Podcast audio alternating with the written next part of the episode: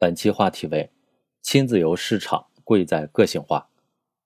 随着统筹疫情防控和经济社会发展一揽子政策措施实施，我国经济克服超预期因素不利影响，呈现企稳回升态势。部分受疫情冲击较大的地区经济出现积极变化，作为经济形态之一的旅游产业也开始逐步的复苏。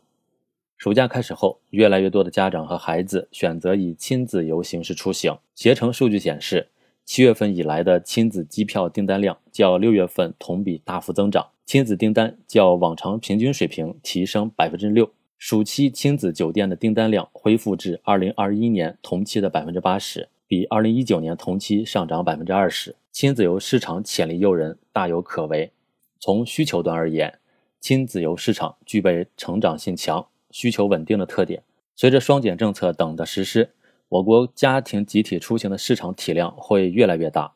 我国各地有着不同的人文和自然风情，这些特点适合各类亲子游、亲子研学等项目的持续推出，从而实现多元化营收。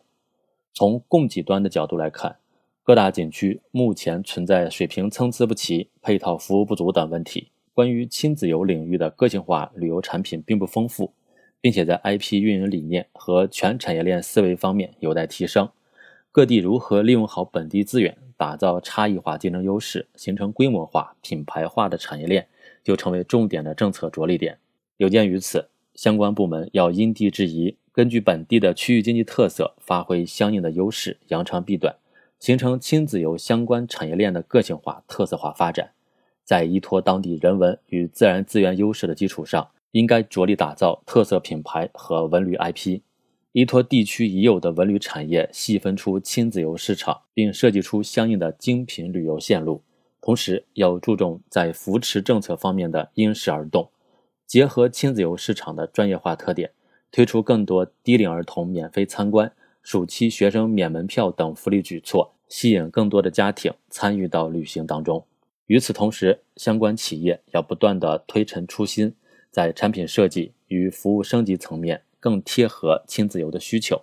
如可采取线上线下融合的方式，添加孩子偏爱的二次元内容，在旅游线路设计和餐饮服务中更加注重家庭成员不同年龄段的需要；又如可在酒店亲子房间的设计方式上，专门推出适合二孩或者三孩家庭的特色房间等等。通过多举措、多角度、多层次的经济效益考量，以及对精品意识的培养和塑造。让家长和孩子都能在亲子游的过程中有所收获。此外，在具体旅游项目的设计上，要更加注重内容的创新和品质的提升，让消费者产生常游常新的体验感。